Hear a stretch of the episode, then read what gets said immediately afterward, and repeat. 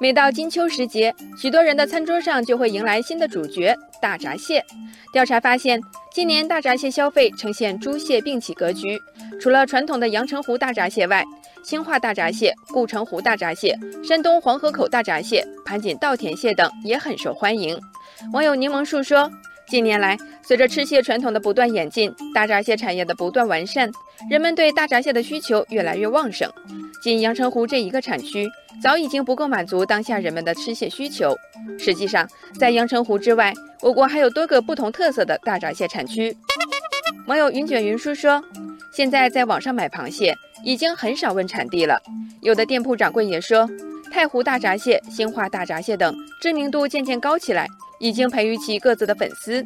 网友邱一农说：“阳澄湖大闸蟹独领风骚数十载，但眼下已是群蟹并起的时代。”网友等风来说：“今年大闸蟹消费首波行情在中秋节前后，那时候阳澄湖大闸蟹还没有上市，这在客观上为其他产地的大闸蟹创造了机会。”网友贤歌雅意说：“从一蟹独宠到百蟹竞放，消费者开始回归理性。”从追逐品牌向注重性价比转变，网友流年说，今年的阳澄湖大闸蟹由于养殖成本攀升，个头普遍较大，所以价格约有百分之十的上扬。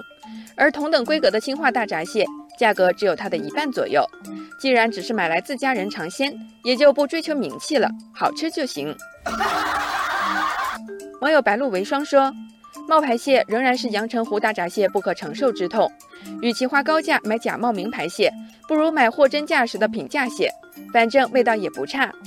网友仗剑天涯说：“相信随着品牌保护力度持续加大，以及其他产地大闸蟹品牌的崛起，冒牌蟹问题会慢慢淡化。不过，多元化是消费市场供给侧结构性改革的方向。”星辰大海说。